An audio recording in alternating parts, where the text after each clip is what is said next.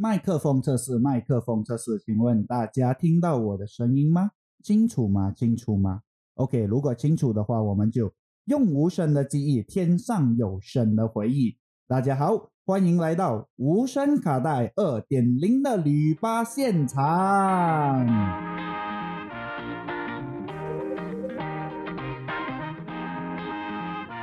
大家午安，我是你们的导游 v 说。我这一次很开心，可以跟你们分享，终于可以找到一个礼拜更新一次的诀窍啦！耶！我之前都很难一个礼拜更新一次嘛，我感觉到我每次把我的标准放到很高，所以做到压力山大这样。可是这一次我就有定一个目标。给自己最低期限的目标，每个礼拜至少出一集，我就发现到，诶，我好像可以比较容易放过自己，而且最近我跟我自己内心谈话很多，我就发现到，哎，Vizo，以前你这么这样执着，这么要这样完美，算了啦，你要做什么就直接做啦，我就用这种心态，然后我就发现到，诶。第三期竟然比起上次第二期，我用两个月的时间来筹备，可是这一次我用三天就已经做完了，所以这是一个很大的进步来的，所以很想跟大家分享我的近况，希望大家可以给我一点鼓励耶。好，回到我们的主题。今天我们会去哪里呢？哎呦，导游又是喵咯，还会去哪里？你上两期都去喵。哎呦，这位乘客你很聪明哦。对的，我们这次会去喵。不过呢，我们这次的行程会有一点点特别，跟上两期有一点点的不一样。具体是怎样不一样呢？在行程开始之前，我也是会给大家三项提醒。第一项提醒就是，我们的行程很弹性的。如果你觉得你突然间有点不舒服，想要去休息，或是你突然间有事情要忙，想要跳车，都没有问题的。只要你记得轻松后再回来就可以了。第二件事情就是，大家可以找一个比较舒服和放松的环境，可以是自己的房间，或是想要去厕所听的也可以啊。大家记得先去厕所，这样的话不会听到一些很精彩的行程的时候，突然间，哎呦，我要尿尿了，怎么办？这个扫兴的感觉真的不是很好，所以大家要去厕所的先去厕所，不然躲在厕所听也是不错的选择的。第三个就是导游 Vizo 还是要发表一下求生欲声明。我们的旅行团所提供的内容，其实都只是提供分享故事和概括的参考，而且我在行程前都已经做好基本的调查，我都会以一个尊重的前提来介绍和推广给各位旅客的。如果有不小心冒犯到，我先跟那些当事人说对不起，然后我们也会做出一个及时的处理。如果你们觉得有什么东西不对的话，都可以来到我们官网上的 Google Form 那边去跟我通知的，愿各位大佬多多包涵。OK，今天我们就有这个因缘去到马六甲玩，哇，去马六甲玩是不是要去吃鸡饭粒？没有，我们这一次不去马六甲市。我们去的地方是一个叫野心，就是马六甲的乡村小镇那一边，再近一点点的一座庙。这座庙的名字叫格上青山宫，格上华语叫吉山。这间庙主要供奉的就是张公圣君法主公。为什么我会讲到这一个庙呢？因为这一个庙对我和我的家人的一个回忆是很大的。在我小的时候，每次当过完年，也就是发主公诞、张公圣君诞辰的时候，也就是在农历正月二十七，我的爸爸就会带我跟着我的姑妈还有我的叔叔去到青山宫那边参加他们的游行。他们的游行其实是很壮大的。那一天，除了来有很多的信众和村民。庙方其实也会安排祭童，祭童就是给神上身，童神将会以张公圣君的姿态去做法事，然后如果有信众有问题，都是在那个时候可以给张公圣君去解答的。不过各位旅客，这一次的行程会比较特别，因为我们不是去七月的马六甲青山宫，而是我们会去几个月前。几年前，甚至是三十年前的青山宫。所以呢，这次的行程我们会把我们的旅巴变成一台时光机，准备做一趟穿越时空的旅程。所以，如果大家对穿越时空这回事会有一点晕船的话，建议大家先去吃晕船药。啊，我看到凌晨已经昏了，我要先去休息，先休息，喝一杯水，喝好水过后，我们就一起出发吧。好，各位，我们首先来到的第一个时间点是二零二二年二月二十七日，也距离现在刚好是满。五个月，为什么当时在五个月前我们要回去找法主公呢？说到当时的情况，大家也知道，后疫情时代才刚刚开始，很多地方都还没有完全开放，也包括庙，他们也是没有办法完全开放，因为马来西亚政府有规定，那段期间还是不能做神游游行的。因为神游游行有很多人嘛，所以这一次回去就只是普通拜拜。当然，庙方还是有请祭童回来做法事的。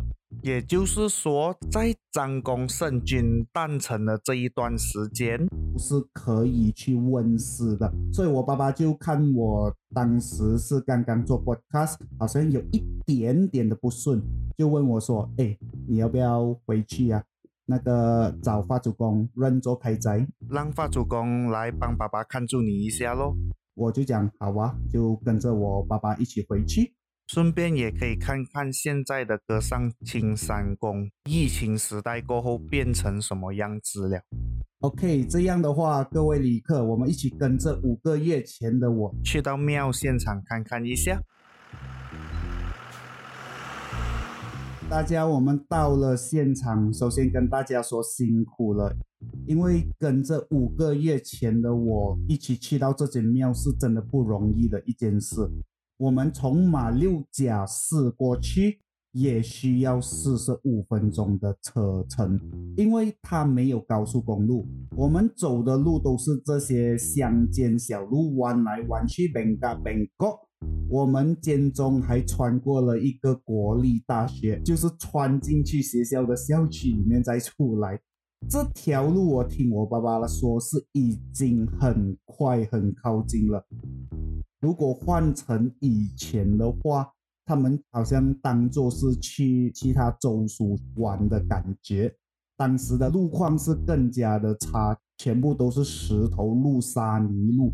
每一次从马六甲市去到吉山，他们都要带一个很大的塑料袋。为什么？就是因为要吐，在巴士上晕过头了，所以就一直吐。吐完了继续行程。这也是我爸爸说，他们以前的日常是很正常的。啊！我才讲完晕车的故事，我就看到那个张阿姨吐到这个样子，哎呦，辛苦了，辛苦！来给她一杯水，给她喝先，喝先啊！来，没有晕车的，我们继续往前走。大家可以看到这间庙，其实它是不起眼、很小间的，但听说是在十八世纪的时候，也就是清朝时期就已经有了这间庙。来，各位旅客，我们一起进去大门口。进到大门口，我们可以看到有一个天井。我们现在正在天井的南方，南方这边就有一个香炉，然后天井的北方供奉着法主公。哎，导游，哪一个是法主公哦？因为我看到不止一个神明哦，有三个神明哦。哎，这位徐先生，你问到了关键问题。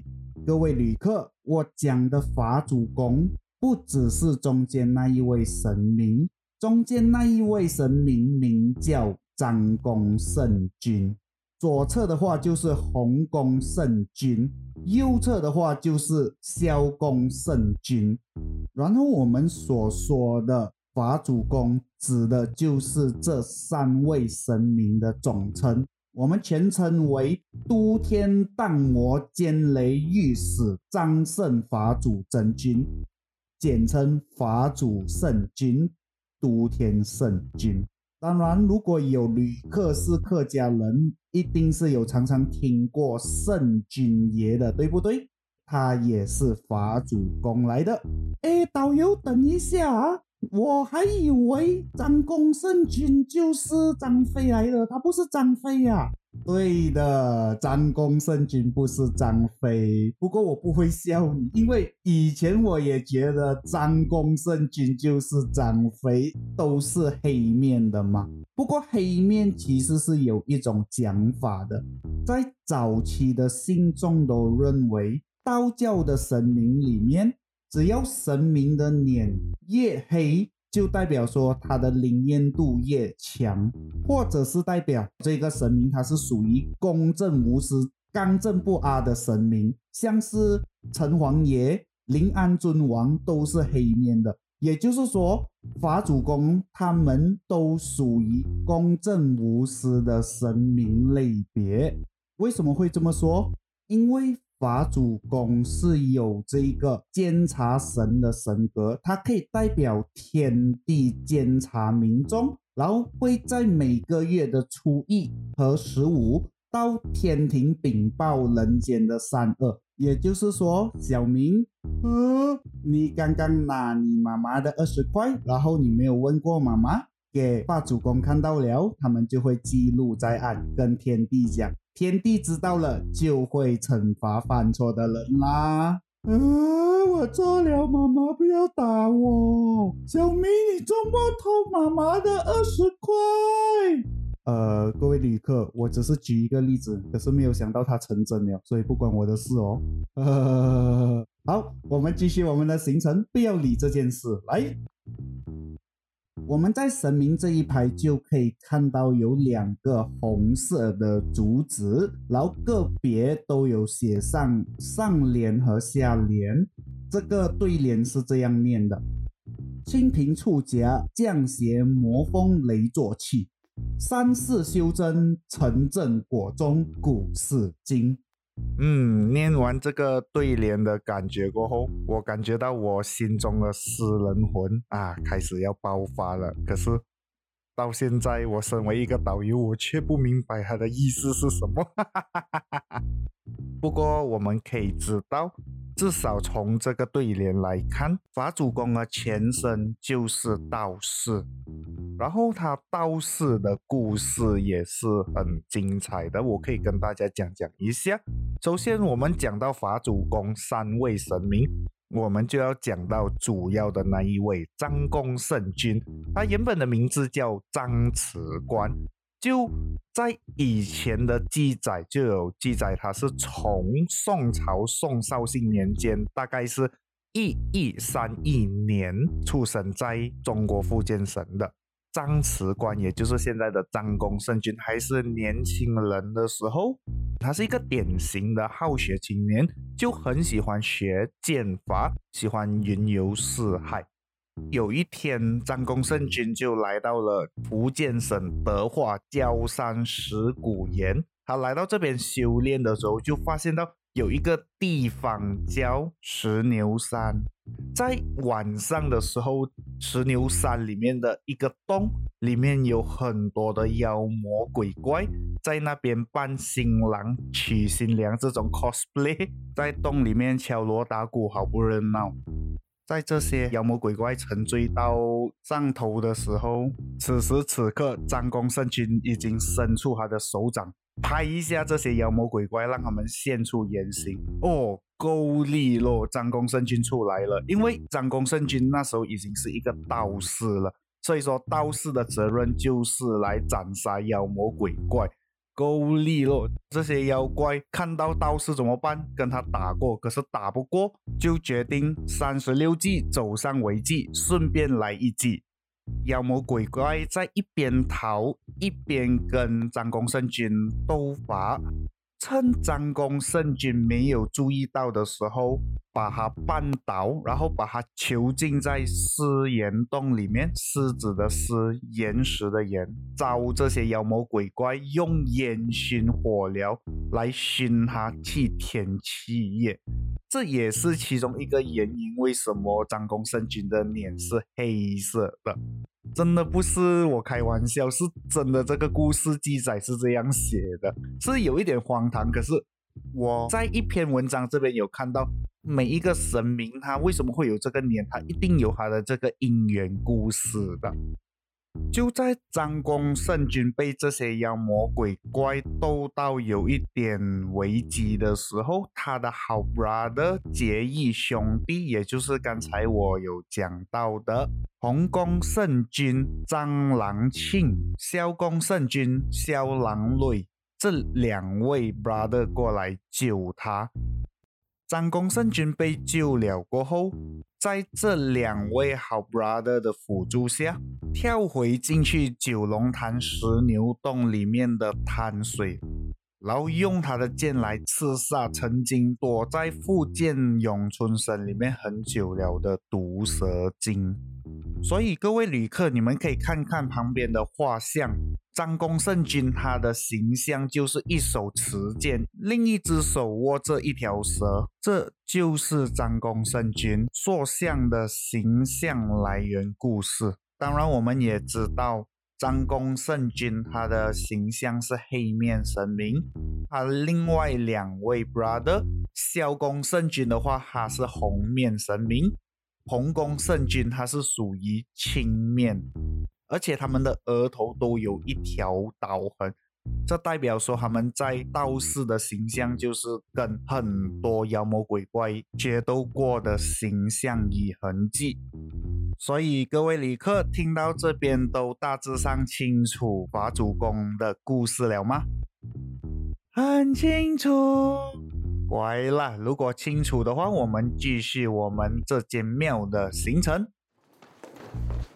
当然，这间庙因为也属于主庙，所以说不只是供奉这法主公三位神明，它还有供奉八仙、虎爷。不过，来到这种乡村式的寺庙，就有一个很大的特色。也就是当来到张公圣君诞辰的时候，庙方所举办的游行是非常特别和好看的。来，接下来我们就要回到三年前，也就是二零一九年三月三日的时候，走。各位旅客，为什么我们要回到去三年前呢？因为疫情时代是没有办法看到任何的游行，而恰巧我在三年前的时候是有看过一次游行，所以我们回到三年前啊，就是现场了。大家可以看到人山人海，很多的信众。这样的话，我就给大家先一点休息时间，就可以看看一下旁边的场景。为什么会给大家休息时间？因为我们的有一位另外请来的导游的还没有来，他是我认识了二十六年的一位导游，他到底是谁呢？我们就先休息。更多精彩的行程与故事，我们就留到第二天，也就是二零二二年七月三十一日中午十二点，继续跟大家见面。好，欢乐的时光过得特别快，又是时候说拜拜。是的，我们这一期又分成两个行程了。我发现到这样的方式会比较好。至少大家不会听到吐，然后我也可以把我真正的资料，也可以诚意满满的献给大家。所以，如果大家真的有兴趣的话，可以来到 Spotify、Apple Podcast、Google Podcasts、KKBox、Sound On，还有我们的 YouTube，可以收听音频节目。如果大家对无声卡带这样的形成方式很有兴趣，想要介绍给你们的朋友，记住三个重点。第一个，无声卡带是一个分享以民俗、宗教、以前故事为主的频道。第二个，无声卡带将会在每个礼拜六中午十二点。上传我们的节目。如果那一天你没有发现到有任何的节目上传，请耐心等待，或是可以到我们的社交平台那一边去收到我们最新的消息。我们的社交平台有哪一边呢？就是 Instagram、YouTube 还有 Facebook。当然，大家如果到了现场平台，也不要忘了点个赞，或是去分享给你身边最心爱的朋友。当然，如果有用 Spotify 还有 Apple Podcast 来收听的朋友们，你们也可以给小弟无声卡带一个五星好评哦！谢谢各位旅客留到现在，你们辛苦了，先休息。讲到这边，如果没有事的话，我们就起立行礼，我们明天见，拜拜。